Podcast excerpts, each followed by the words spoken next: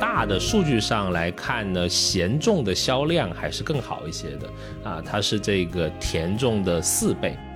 然后这一些这个以粽子起家的那一些厂家呢，也开始去探索这个多元化的产品。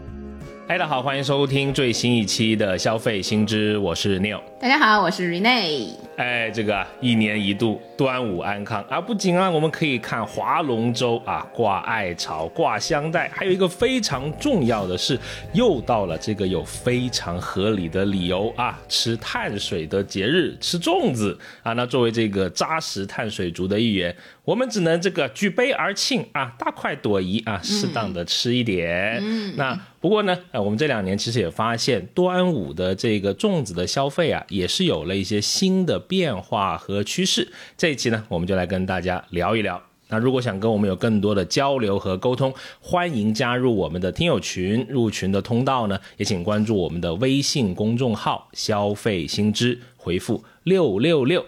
好，那还是这个老惯例，我们先聊数据。首先就是粽子啊，已经快要进入这个百亿市场。根据五芳斋的招股书，预计到二零二四年，我们国家的粽子的市场的规模将增至一百零二点九一亿元。二零二零年至二零二四年的年复合增长率预计为百分之七，不过呢是下降的。啊，相较于二零一五年到二零一九年的年复合增长率是下降了近百分之三。另外呢，已经有近六千家依然还在这个经营着的相关企业。根据企查查的数据显示，目前我们国家从事粽子的生产销售的企业的数量达五千八百零四家，前三位分别是在广东、浙江和山东。对，然后我们看这个粽子的消费者。消费的这一些情况的话呢，也会发现有一些特征啊。其实大部分的这个粽子销量集中在华东。有一个欧特欧的咨询数据显示呢，二零二零年五月到二零二一年四月，华东地区在粽子的消费总共超过了九点三亿元，其实占了全国八成以上的这个粽子零售市场的份额。嗯，然后还有一个呢，就是它有一个时间上的节点，集中在这个一年当中的两个月，在端午前后。的这个这个两个月，所以有近百分之八十五的粽子是在端午节期间买的，然后日常消费的话呢，只占总销量的百分之十五。所以你看，就是就在我们录节目的这个六月份啊，差不多五六七，最多延续到七月，大家就有一点有一点啊，去走向其他的更时令的，对，更时令的一些碳水的节庆美食了。对，好，然后我们还看到了一个最近的新闻啊。今年的这个粽叶的资源呢是非常的充足的，所以粽叶的价格啊比去年的同期便宜了近一半。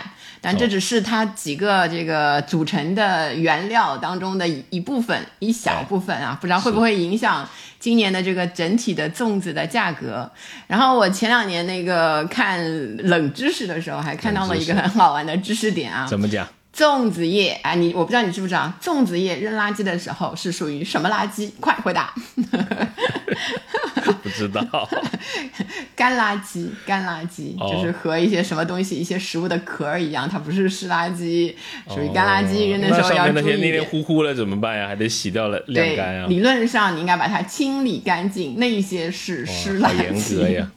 好啊，然后呢，最近还有一个很有意思的新闻，我觉得还挺暖的一个新闻啊。随着中高考的临近，寓意考生们高中的高和纵，就是糕饼和粽子的这一些礼盒呢，成为。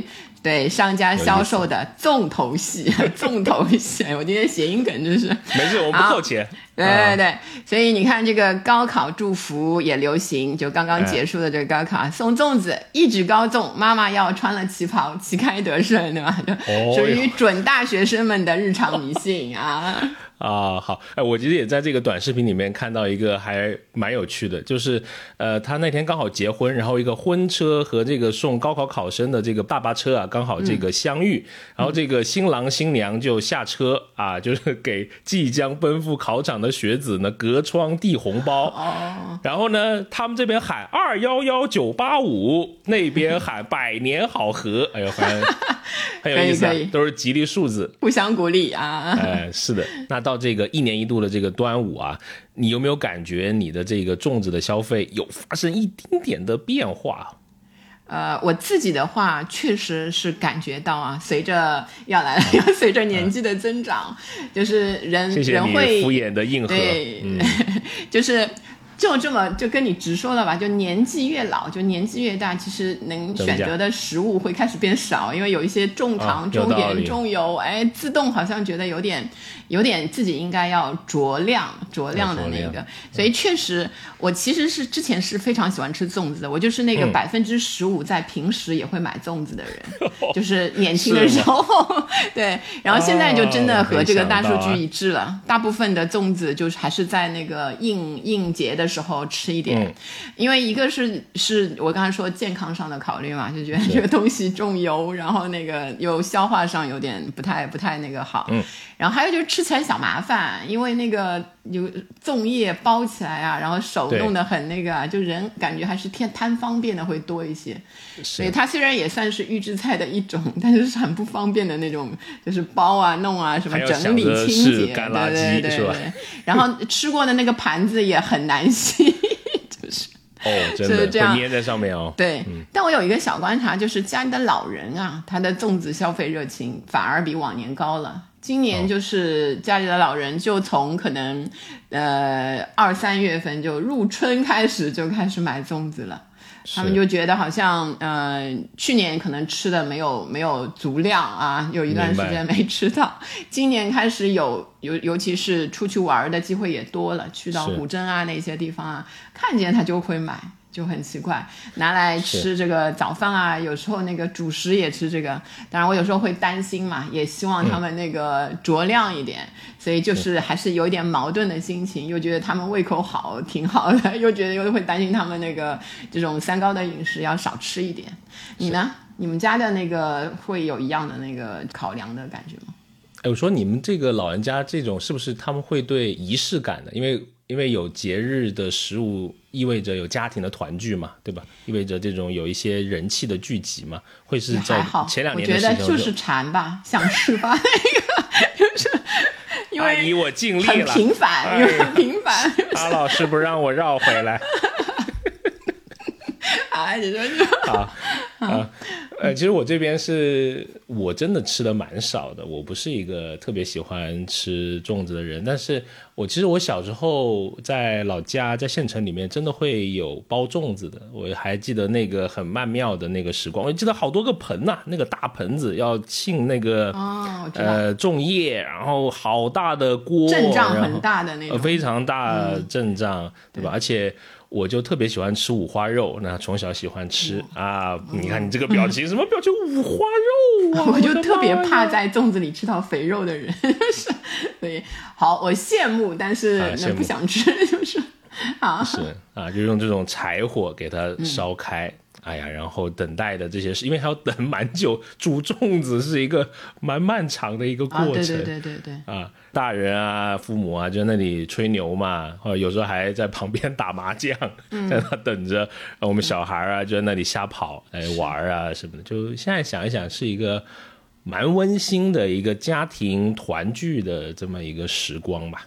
是这个嗯。包粽子，其实手工自己包的话，像我呃奶奶、外婆啊，他们那一代还会，还有这个手艺哦对，到我爸妈他们这一代的话，可能就已经不会了。到我们这里就纯粹是机机器化大生产的那那一些粽子了，所以也有点遗憾啊。有机会的话，是也可以去学一下，虽然还是觉得有点麻烦，但作为兴趣，反而可能还还有点那小个号召孩的那种。研学项目可能有啊，就是因为有中国传统文化，就对你，你有一个就是可以把我可以把自己的孩子送去学，对吧？同样一样那个，自己不会，小孩儿必须会。是是哎呀，当代家长的迷思。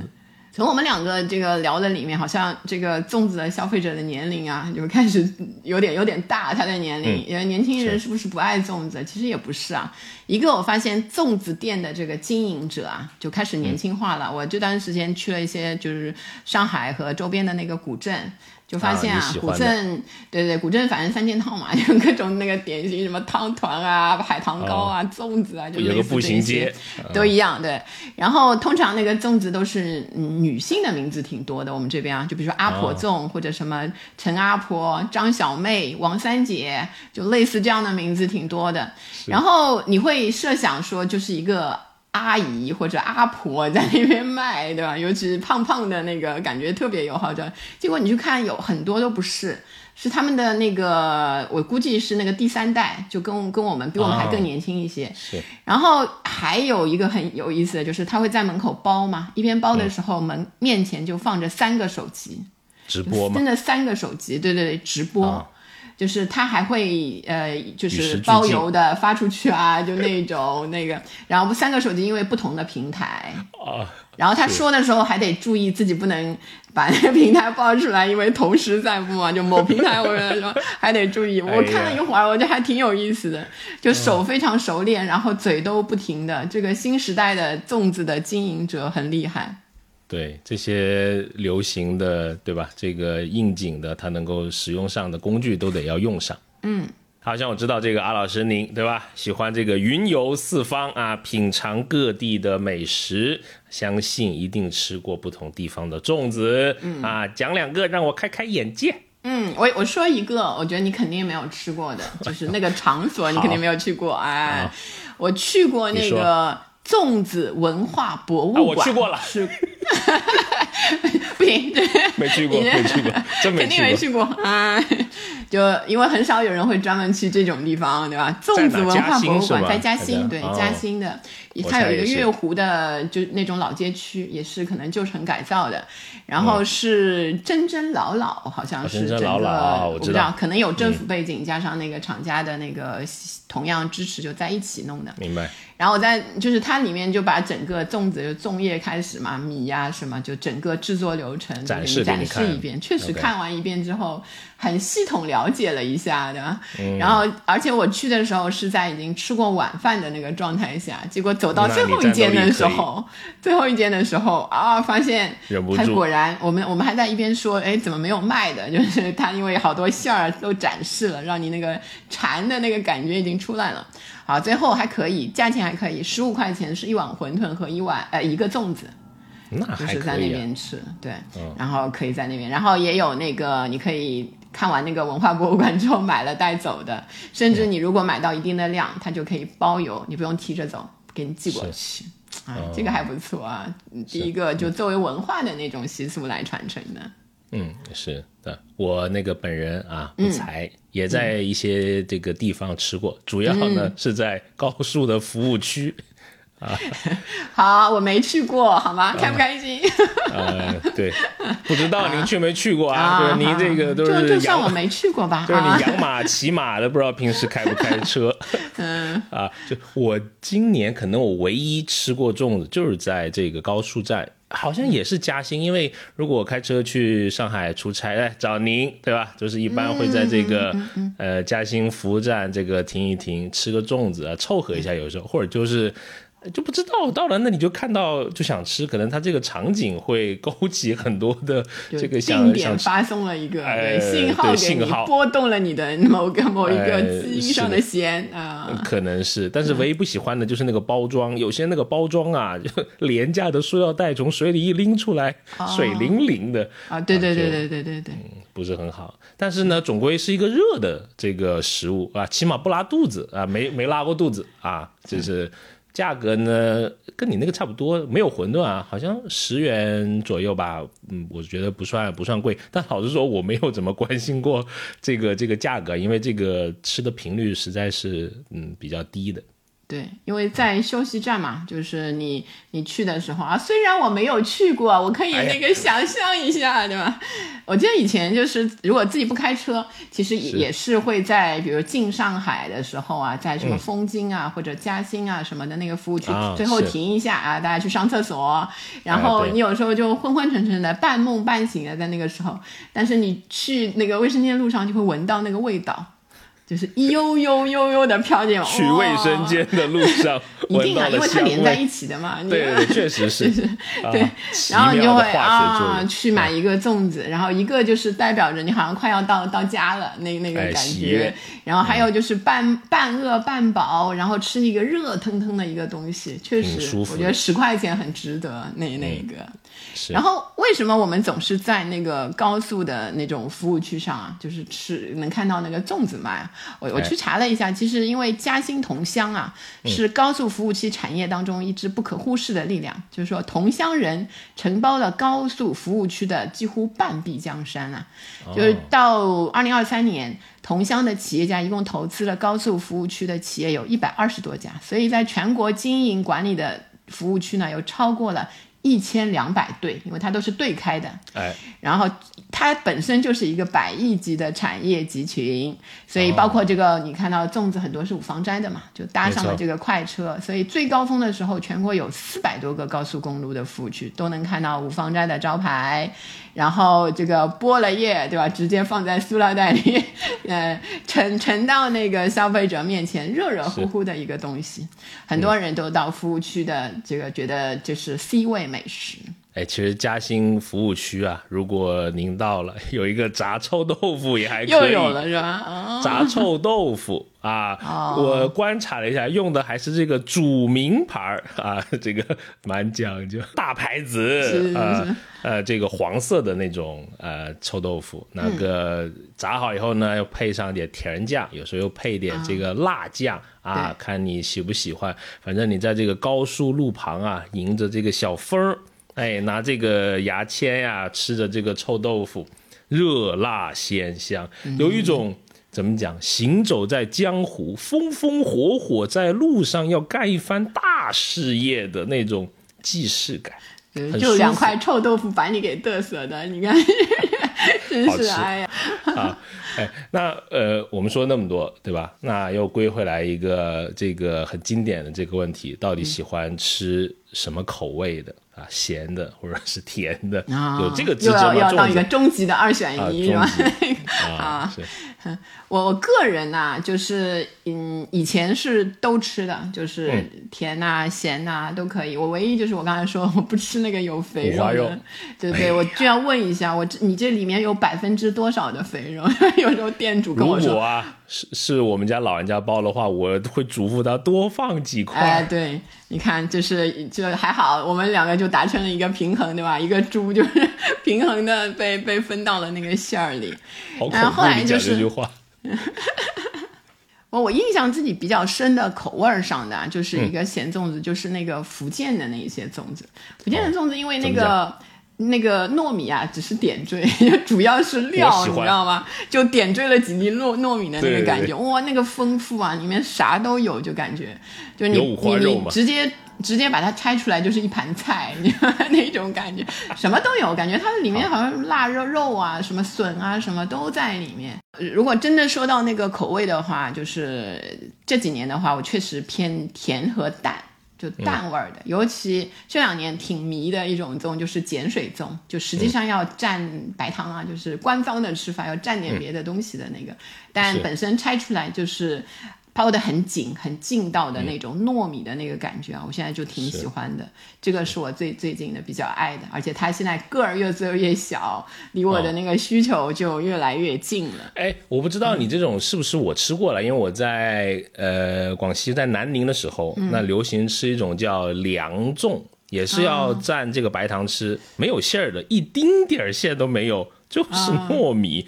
可能是还混了别的什么东西，但是就是感觉就是没有馅的。然后有些是长条形的，有些是三角形的。长条形的更多一些吧，会在呃一定要在那个冰箱里面啊，就就冰一阵，就是比较传统的吃法。然后拿出来呢，呃蘸点白糖呀，有些喜欢蘸点这个蜂蜜啊，清爽弹雅。对我估计是嗯同宗的，就是在不同的地区，你们那边因为比较热，可能去冰箱里搞一搞，那个冷藏一下，那个味道更好。是我还在嘉兴有一次出差，好像吃这个这街边吃这个早餐的时候，也看到有这个早餐车啊，里面就有卖这个呃粽子。那后面也是问相关的朋友啊，看了一些东西才知道，呃，这个嘉兴好像卖这个早餐上面有粽子，可以回溯到二十多年前，因为那个时候各地不都在推这个早餐工程嘛，对吧？然后可能呃有些这个品牌就觉得。嗯，除了这个节令的食品，粽子其实也是可以成为这个日常的这个早餐的。比如你刚刚提到这个品牌真真老老，它也是后面连续进入了，比如说上海啊、苏州啊、常州啊等这些嘉兴周边城市的这个放心早餐的这个工程。可能在这些地方的朋友，可能跟我有一样的体验，就是早上就是百无聊赖的时候，在路边哎发现有个粽子，哎蛮蛮奇特的早餐。我早餐其实很少有这样的选择，但可能到了这个异乡，都有一些想体验一些新奇的这种体验吧。就是别人的日常是我的新奇。好，其实，在我们两个之间，嗯，呃，更多的在走南闯北啊，吃尽各地美食的，应该是这个牛老师，对吧？牛老师就是你，你这个南北，如果我们说粽子的话，你感觉会有什么差异吗？这个谢谢阿老师帮我垫了几句话，主要呢下面是朗读由文化人阿老师给我发来的一段信息。音乐起，高端的食材往往只需要最简单的烹饪方式，忙碌了两小时，小刘和小儿师傅的粽子都出锅了。您先往这边看，这个北方粽啊，黏韧清香，多以红枣、豆沙做馅，少数呢也采用果脯为馅。客官再请看这一头啊，南方粽做法呢则相对少许复杂，馅料更是多样，以鲜肉粽最受欢迎。传统来讲，糯米需要稻草灰汤浸制。啊，与这个肉馅相争，香味扑鼻呀！嗯，哎呀，感情 太过饱满了，鼓掌鼓掌是吧？对，这一点不过说的是对的。那南这个南方粽的这一点，我们这边的粽就很多都是那个稻草灰汤浸过的。哎，除了里面很多这个平翘舌不分以外，这是对的。不要老是在意这一点。我发现那个牛老师最近怎么对自己要求越来越高了，真是啊！是是，要去考那个，我这个主要要去考一个普通话丙级证书。有这种证吗？然后有一点呢，我们两个其实也挺有代表性的，因为在大数据里面啊，确实这个粽子的那个味道的偏好就是男爱咸，女爱甜。所以这这个当然就是大家就听听就好啊。这个大数据，因 为有时候人的口味也是在转变的啊。我说我爱吃甜的，就不代表我明儿就不能吃一个那个蛋黄肉粽的那个意思了。去年端午之后呢，京东超市联合京东消费及产业发展研究院。发布过一个二零二二京东超市新口味粽子消费趋势的报告，然后它里面列了一些很有意思的，就是去年这个端午节，它总结了一些数据上各地的一些特征，还有消费者的那一些特征。然后首先一个特征呢，就是大家都爱尝新了。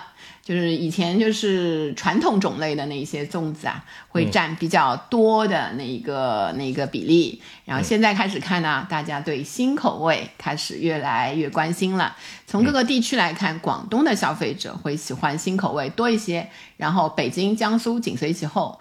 如果比较各省的这个新口味粽子的诱惑力呢，对北方人来说，新口味诱惑力更大一些，特别是山东、北京、河北这些地方。还有我看到这个报告里面，其实还有一些呃小的一些细节，比如他总结了一下呃最近一些地区流行的一些新口味的这个粽啊，不知道对不对啊？你可以评判一下。比如说这个广东更爱这。这个蛋黄鲜肉粽，北京呢更爱黑芝麻核桃粽，江苏呢更好这个香辣小龙虾粽，浙江呢更爱红烧排骨粽，最好是红烧五花肉粽，可能更喜欢。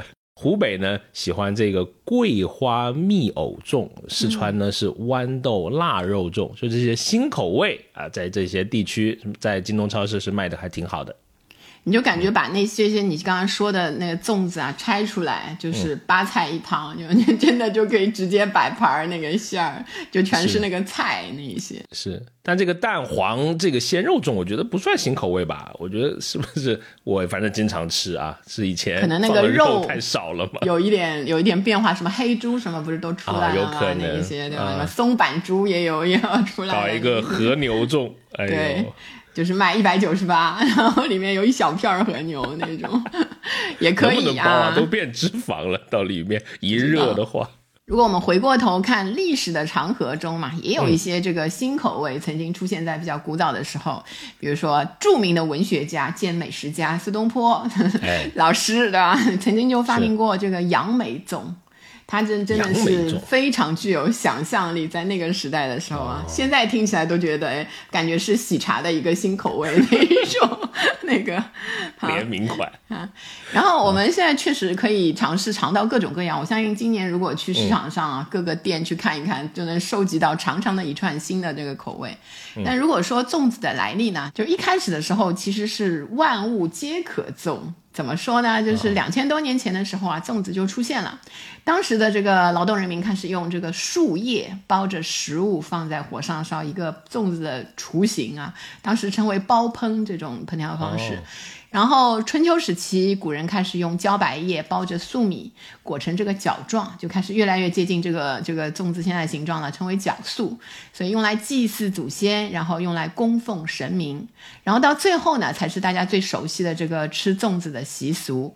然后很多人之前我记得前两年还有热搜，就是不是在这个屈原之后，屈原投江之后，我们才开始吃粽子的啊，哎就是成为一个节日只是只是因为为了纪念楚国的这个大夫屈原，因为受奸人所害投江，所以大家为了防止屈原被鱼虾吃掉，所以往这个江中投食粽子。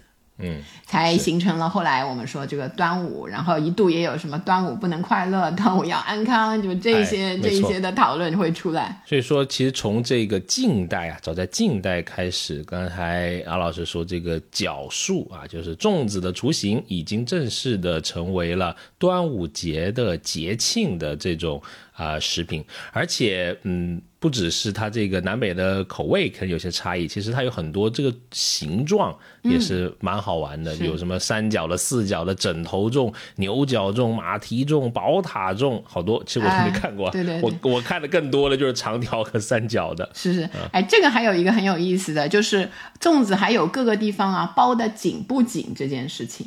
有的地方的粽子是包的比较松的，扎实有的地方是是很扎实、很紧的。然后呢，我以前买那个，你比如说在那个小店啊，买那种粽子，就放在一块儿，几个不同品种的。然后回家你就会搞不清，就不像店里买的，给你一张小纸条贴上面这是什么粽，有一种开盲盒的感觉。哦拿到之后盒，粽有了新对对对。然后有一些比较松的呢，你就可以在脚上啊偷偷挖开一个小洞，去看一下那个里面的那个是那个那个米是啥颜色，因为甜跟咸它有时候颜色上能看出来。哦，一数只有两块五花肉就把它退掉，要拿三块。有一些包的很，我觉得有点狡猾，他把那个肉啊就放在那个角上，所以你稍微一打开就能看到肉露出来，然后呢，那就是所有了，你一口下去，因为啊，这个是是这个是另外的话。是，而且现在大家去买粽子也不是仅仅是一些传统的品牌，因为现在很多嗯之前没有做粽子的品牌，其实都在这个做这个呃这种叫什么时令型的这种食品，是比如说这个星巴克啊。对吧？就即使它是一个就美国来的这个品牌，它也有这个粽子，有这个新冰粽，还是一个对印象中是个透明的吧？对吧？是，它其实就不是不是就就是只是短短的这种做成那个形状而已，啊那种对，是也算是就是另外一个趋势吧，只只有那个形而没有那个内容。是，还有这个奈雪的这个茶粽子的有礼盒，奶茶类的那一些哎，没错。然后看到甚至这个百事可乐也跟这个真真老老有联名过出这个粽子的这个礼盒，甚至在像你刚刚说的，就是长得像粽子形状的，在一些面包店啊、是甜品店啊，甚至在咖啡店啊都可以这种看到。那就更不用说各大的这个酒店，就跟那个月饼一样嘛，它也会出啊一些这种啊套装。那还有各平台的这些 KOL 啊这些来呃助力嘛。还有一些知名的连锁的这种餐饮了，比如说像海底捞呀、全聚德啊等等，都会有出这个时令型的粽子相关的食物。对，去那些店消费的时候顺手带一盒，感觉也是有点心意的那个感觉。然后这里呢，我其实之前去看了一下粽子啊，呃，大家买到的那些就是各个各个本来不是生产粽子的这一些，它其实是用代工厂的。所以代工厂呢，在粽子里面也有不同的这个分类啊，比如说个人，就像上海的这一些农村，有一些呃有包粽子的习俗的这个家庭啊，他包的特别好，特别快，所以到这个端午前后呢，就会被收，就是粽子一天什么一一两百个，一个就到古镇的那一些里面，就好多家其实也不是现包的，直接就可以可以卖给你的，都是到这些个人手里收来的，有供应链的，有供应链的，然后还有就是小。的厂家有时候会给大的大一点的那个粽子厂家，或者是那个我们说的像面包店啊之类的供货，然后大的我们能呃叫得出名字的，像那几个大牌的那个呢，往往会给一些类似这种跨跨行业的那种，像给炒货的品牌啊，给蛋糕的品牌啊，那一些代工的粽子，通常大的品牌会给他们做代工，所以也也。挺有意思的，就是你如果去看一看它的生产厂家的话，往往会看到不是不是那个品牌原来的生产其他食物的那个厂家。是这个跟螺蛳粉一模一样，就是刚开始，比如说我记得最早最早的时候，那个时候还是叫李子柒的这个螺蛳粉，不是臭宝啊，就是它就是代工厂的。然后后面它卖的特别好之后，自己才去去投一些就是自有的这种。对工厂刚开始都是这个叫什么小步快跑嘛，都是通过代工的这种形式来做。对，我记得我们以前说过，就是那个什么白家粉丝的那家厂，就给他做过代工嘛。后来就是他们也出了自己的那个螺蛳粉，干脆自己做了那一些。没错，所以。就是有代工厂的话，就还有一个要注意一下，尤其是你在买那些就是非冷冻的那种、非真空包装的粽子的时候，要注意一下那个保质期，因为个人做的时候你很难控知道它的那个生产日期是什么，尽量马上吃，就在那边吃。因为我家就碰到过，看起来不错的，结果其实当时没有真空或者那个冷藏的话，拿回来可能一两天就坏了，尤其外面是糯米，里面又是肉，你想一下嘛。就是非常容易腐败，尤其夏天了，大家食品卫生也要注意一些，对吧？嗯，那我们聚焦在这个呃口味，刚才我们讲了有这个咸甜啊之争，但是从大的数据上来看呢，咸粽的销量还是更好一些的，嗯。啊，它是这个甜粽的四倍。啊，不过在新口味上面，好像跟甜相关的更多的这个新口味的粽子是更受到这个关注。啊，那在这个年龄的这个维度上面呢，十六到四十五岁的偏好咸重啊，在年纪再大一些，四六到五十五岁的群体呢，就更偏好。甜重了，而很好玩的是，当过了五十五岁这个山丘，大家又开始喜欢咸口味的这种粽子了，对吧？跟阴阳一样，是一个轮回。对，一个轮回。那在这个新口味的这个选择上呢，男性也经常是购买咸的粽子居多，而女性则偏好甜粽。啊，我们看到这份报告里面，男性对新口味粽子中偏好的前三位是。鲍鱼干贝粽、佛跳墙粽、黑松露排骨粽，不知道多少钱一个，感觉应该不是很便宜。女性的前三位呢，就是艾草豆沙、糙米蜜枣、藜麦蜜枣。哎，你看都带着点养生啊，这种啊，嗯，是。然后另外一个趋势啊，就是粽子消费的个性化、高端化的那个趋势非常明显。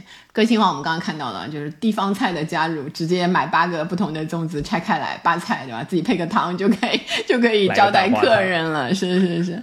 然后我看一下那个数据的统计，新口味的粽子去年的这这个整体上超过了一百三十种。嗯，然后比较那个热门的。松茸鲜肉粽、佛跳墙粽、香辣小龙虾粽，感觉就真的是菜单上面直接那个找最热门的几个菜的那种。高端化的那个表现呢，就是鲍鱼、松茸啊、燕窝啊这些高端的食材获得青睐。所以你看，这个爱尝新，然后消费有个性化、高端化，然后口味上也分那个甜鲜党啊，这种有趣的一些那个特点在出现。是。然后在消费者端呢，其实我们对这个粽子确实是又爱，当然也不能说恨啦，就是吃的时候还有点那个小心翼翼的。小心翼翼。是为什么呢？就是当然爱，就是我觉得就是我们那个中国人啊，就是有一个碳水基因在。就首先声明，科学上没有确凿证据，真的表明中国人拥有爱吃碳水的这个基因，更多是一个夸张的说法啊，来自比如说历史、地地理啊、文化上的原因。我们的主食就是这一些，对吗？然后吃完之后我们就开心快乐，就是那个感觉。是。以上言论来自阿老师扮演的阿老师 啊，跟这个本台无关，跟妞老师无关啊，妞老师。所以，这个中国就是一个农耕文明的国家嘛，大米、面食、豆类是主要的食物，所以形成了以碳水化合物为主食的饮食习惯。然后，由于炒菜、煮粥这些烹饪方式呢，消耗较少的能量，所以碳水化合物类的食品就成为中国人理所当然的选择。相比西方国家的油炸、烤肉这一些大量摄入脂肪的食品习惯，中国人的就会更偏向于碳水化合物一些。呃，之前我们其实也聊过一期啊，对吧？一百零五期，这阿老师取的这个题目非常好，米饭什么大米饭的都市传说啊之类的啊，这个反响热烈啊。我们还看到各位这个听友在分享自己家乡的这个独特的这个米饭的这些文化，还挺有意思的。是的。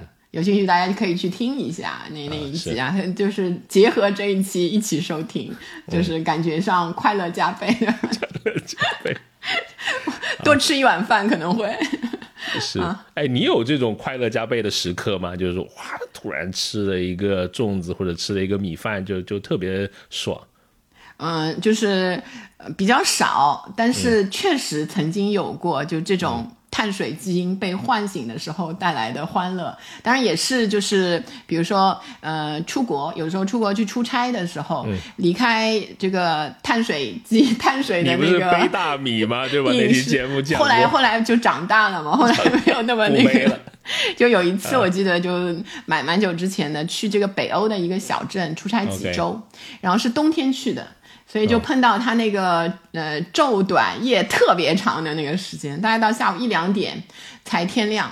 就工作的时候就还好，但周末就北欧的同事也是很有距离感的，也不来烦你，对吧？就寂寞的在北欧小镇的一个宾馆里面、酒店里面，然后第一次就会感觉有一种抑郁的感觉，就真的一个是那个。光的关系就没有太阳，感觉。对，然后就是吃的就是 哎呦 不谈了，因为那酒店真的没啥吃的，然后都是那种本地的那一类的食品，然后后来就是到周末的时候下定决心，因为真的是嗯，除了你打车嘛，打车也很麻烦，因为那个叫车然后又特别贵，然后就想啊，我就我就去那个镇上镇中心，然后从酒店走到镇中心步行的话是一个小时，然后天是黑的，主要那时候中午去。吃午饭，但是天是黑的，然后去了那边唯一的一家中餐厅，然后叫了，就是因为他也没有，我其实很想吃点就是类似粽子啊、汤圆啊、饺子啊，就那些东西，但没有，他有那个大米饭，东北大米饭，我记得，然后配了几个菜。哦，可以可以，就吃完之后，哦，感觉中国味 终于得到了这个满足，开心快乐，就真的，嗯，所以这个是我就第一次感受到，就是离开那个碳水饮食一段时间，重新获得的时候的开心，对对对。我觉得我有一点同感吧，啊，真的有一点同感，因为。每一次减肥的时候啊，就是啊，减脂，我们时髦都叫 减脂，对对，减脂都会异常减脂艺术，就减脂艺术家，哎，你以后就叫减脂艺术家。哎，好，下次在那个简介里面这么写，挺酷啊！就是减脂艺术家们都异常珍惜这个大米饭，都要真的一点都不夸张。我之前在节目里面讲过，就要慢慢咀嚼。就一粒米啊都不舍得漏过，因为就每天就能吃那几粒啊。但是，呃，确实是在嗯不吃一段时间之后，好难，就是就一直保持这种这种真的什么少碳水的这种情况的。但是话又说回来，其实过了三十岁之后，我自己吃米饭这件事情是越来越少啊，不光光是减脂啊，就是可能各种考量吧，就是它这个自动的开关了。反正我现在我的这个碗啊，永远不会有满的，可能就是吃一个半碗或者大半碗饭就就了不得了。是是。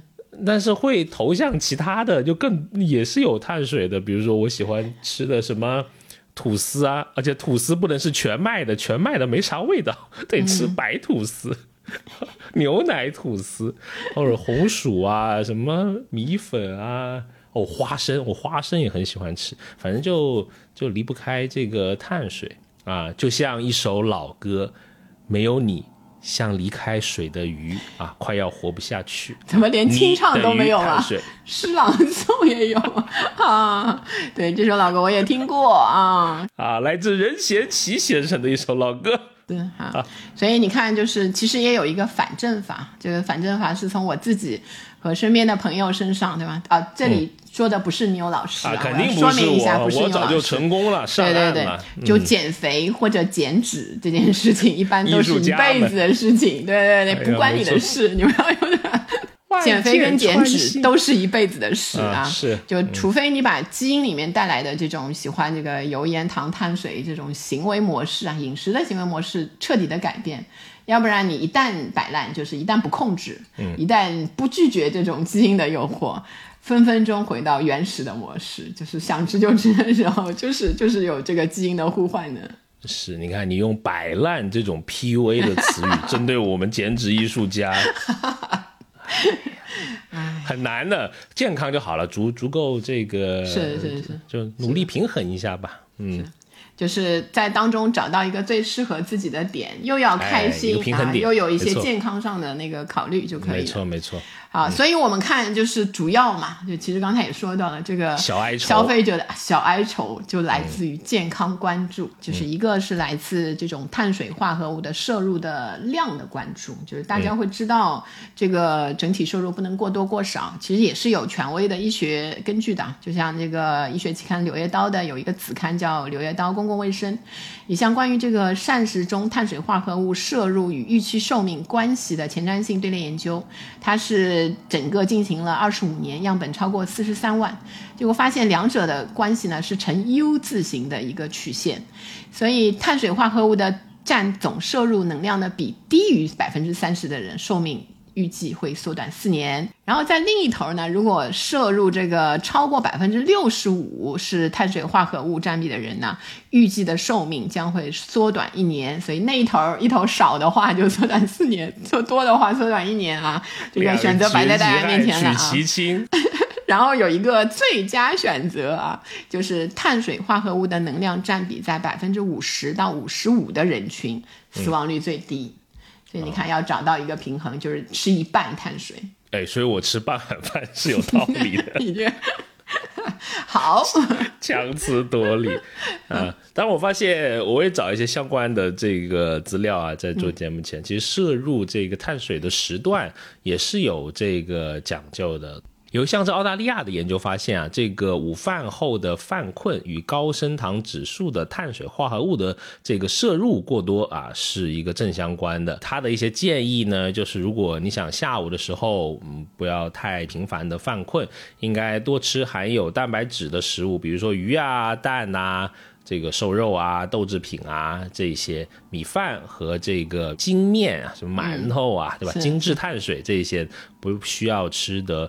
啊，过多啊，比如说可能你会选择一些薯类或者是一些有膳食纤维的粗杂粮，比如说什么窝头啊、荞麦啊这些啊，或者呢，您像我这个体型呢，就是稍微比正常人要要大一点啊，两米三八，没办法，就下午要吃一个加餐啊，我建议其实是吃香蕉特别好。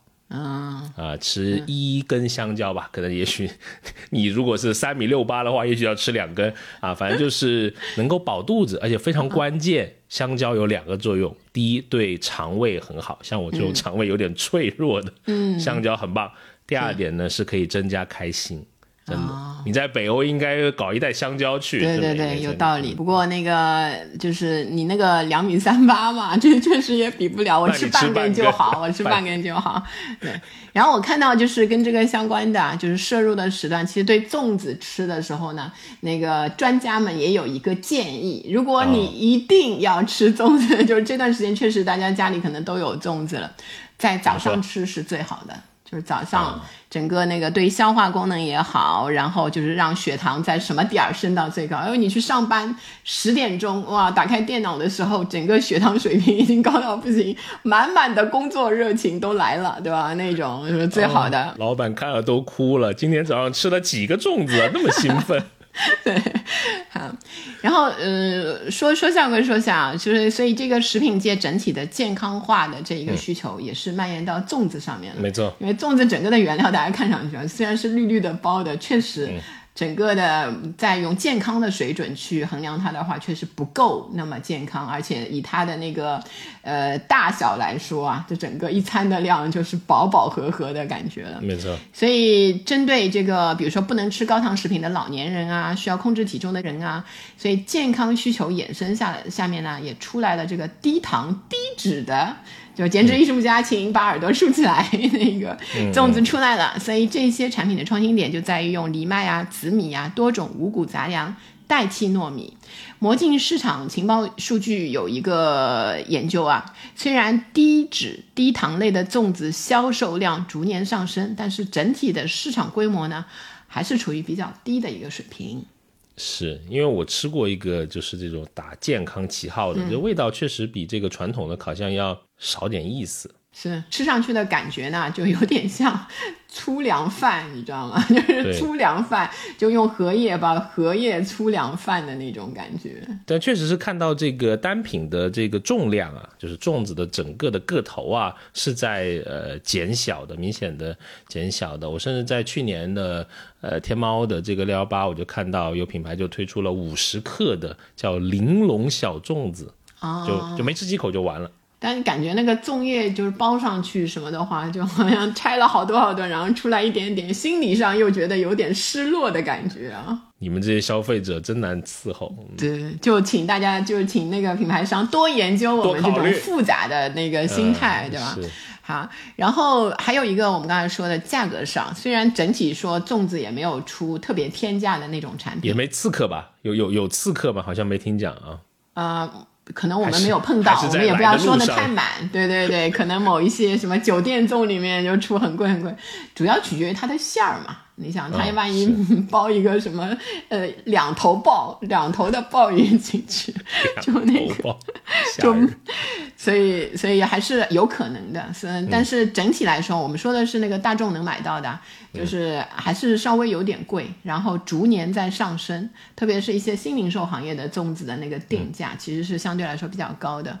我们先说便宜的，如果在超市里面能看到的一些大众的品牌，像桃李，它那个也做面包那一些嘛，他出的那个端午的粽子礼盒，我去看了一下，每个三两，一共五个，然后也是这种长保的，三个月的那种，多种口味的卖十九块九。然后三全的差不多也是两一千克两两两斤左右的，包括甜咸的是三十九块九，对，这个还算是大众，几块钱五块钱以内就能搞一个这样的。但 KOL 那边的就有那个鳗鱼粽，我看呢六个卖到一百五十块钱，里面的馅儿因为成本可能会高一些。如果去各种那个面包店、甜品店的粽子，感觉十二块到二十块一个，也是根据那个馅儿啊、大小的不一样。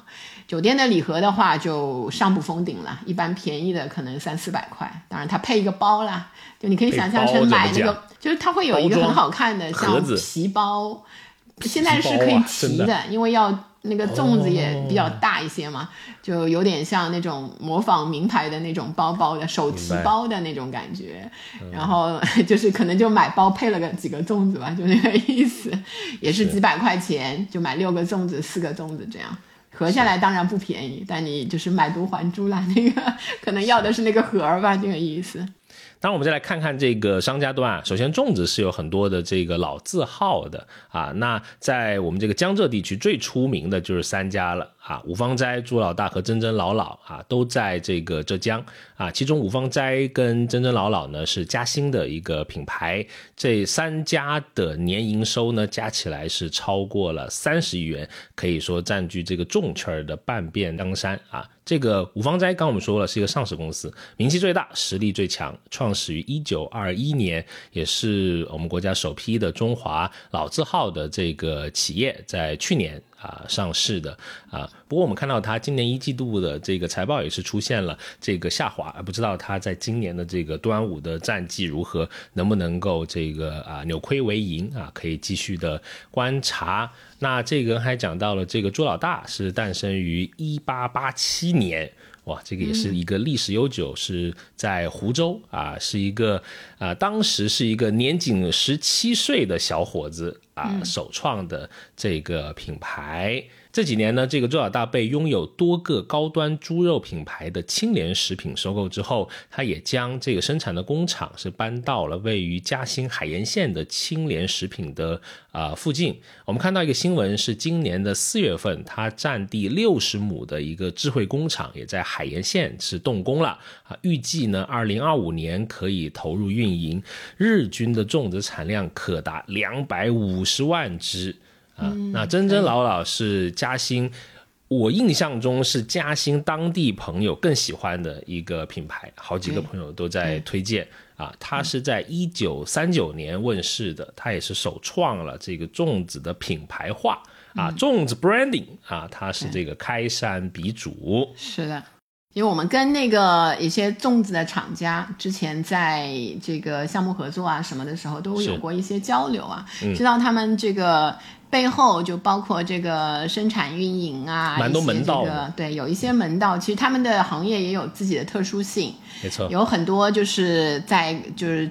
扎根于工艺上的，有一些就是很想要做更大的市场，迎接更年轻的这一些消费者的，所以大家的这个嗯着重的重点既相同又不同。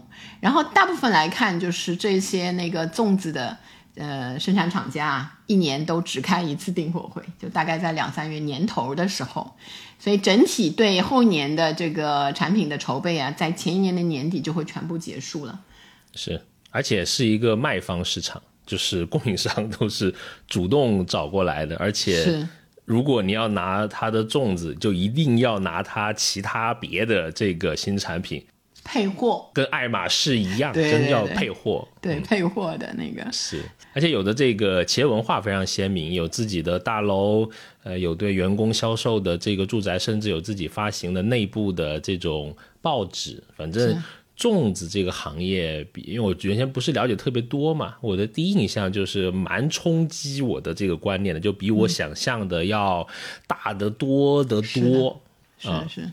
然后你去看他们的这个员工的组成啊，和现在很多比较年轻的公司会不太一样。员工的组成一般都是老中青三代，有很多老员工。其实是呃，食品业可能是确实是这样，但我们平时接触的这个时间比较久。对，而且就是。呃，老中青三代不是在一个部门中，就有的部门年纪都会比较大，有的部门都会比较年轻。就比如说市场营销推广那些部门就非常年轻，呃，那个管理的人员也很年轻的。但这种市场营销什么的嘛，他们很多会用这个外包、外包合作的那种方式来做。对，确实，所以这样子的，你这个人员结构的年龄层次分配的，还是我觉得跨度还是比较高的，不会像比如说我们可能更熟悉的一些呃这种互联网的公司，它这个偏年轻化一些嘛，对吧？什么超过三十五岁都要被那啥啥了，都要毕业了，但是你看到这有一些。五十岁甚至更高年纪的人，他也在这个企业里面担任比较重要的这个职位，所以我不知道啊，因为我对类似的这种组织架构不是很了解啊，我觉得还是蛮有这种呃团队管理啊的一些挑战的，因为要面临的是不同年龄的不同这个世代的员工。嗯，最后呢，就是呃，想聊一聊这个刚才讲那些老字号，它其实是在非常积极的拥抱瑞士代的年轻人呢，会在积极的寻找这个流量的密码。有时候他玩的一些东西，你都会觉得啊，这个品牌跟这个呃有关联。所以我们看那个数据呢，就会发现，其实年轻人对这种努力确实也不是无动于衷的，在在那个销量上也有所表现。就去年五月中旬到端午节啊，粽子的销量环比增长超过了百分之三百。九零后在这个六幺八期间成为粽子消费的主力，购买的人数和金额呢都位居各年龄段的首位。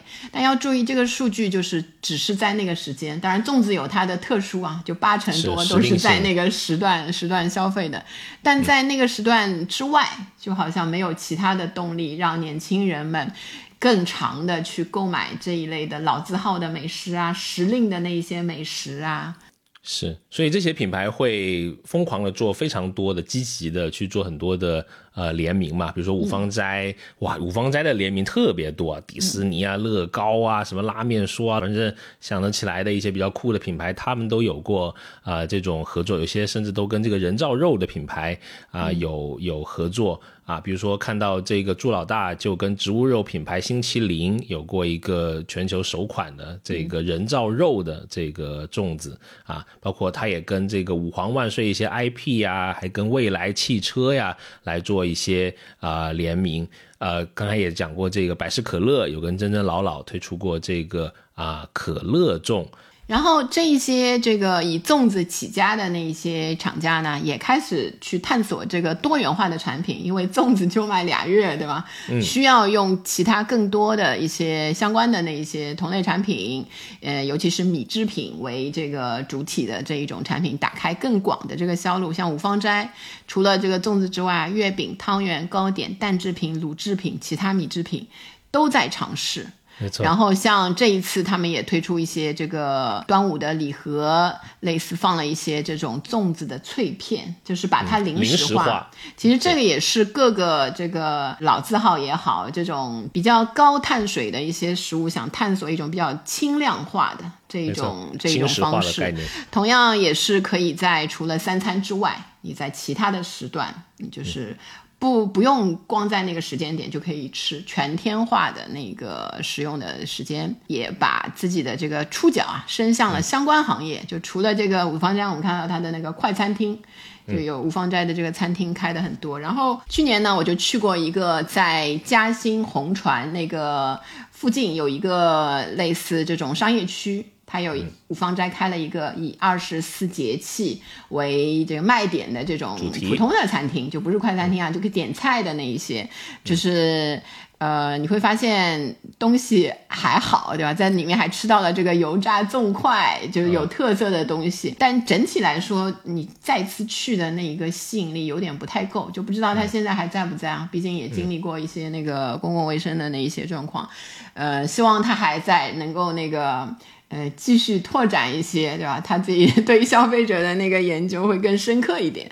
嗯，是，而且在这些新媒体、新平台上面，这些呃老字号其实也在不断的做这个呃尝试。我们看到是从二零一九年起，这个朱老大就在不断的尝试破圈、社群啊、直播啊、联名啊，反正能够跟年轻人做链接的这些品牌都愿意去啊尝试。呃，特别像呃五芳斋还搞了一个什么五芳影业嘛，对吧？有很多这种广告新颖的广告推出来，又是虚拟人呐，又是元宇宙啊，反正是年轻人喜欢那些概念，他们都会积极的去拥抱吧。好，我们今天就讲了这个端午节来了，我们跟大家聊了一聊粽子，然后又说了一说我们的碳水基因。就不管怎么样啊，这一些嗯时令美食的消费，能够考虑到我们消费者有这个健康需求，能够有一些更深的这个产品的优化，总是对消费者来说最好的事情。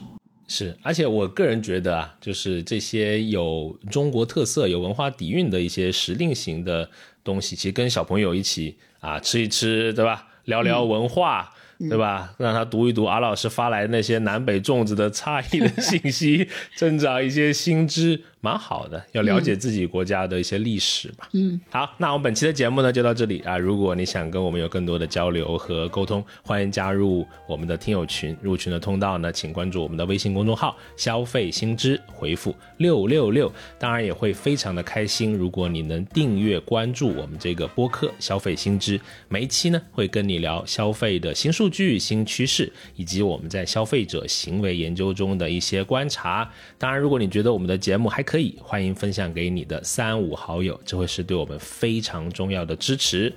那不管是端午安康还是端午快乐，都希望你能吃麻麻香，幸福平安。好，那就期待我们能在下一期节目继续与你在空中相遇。拜拜，拜拜。学而时习之，不亦乐乎？下回见。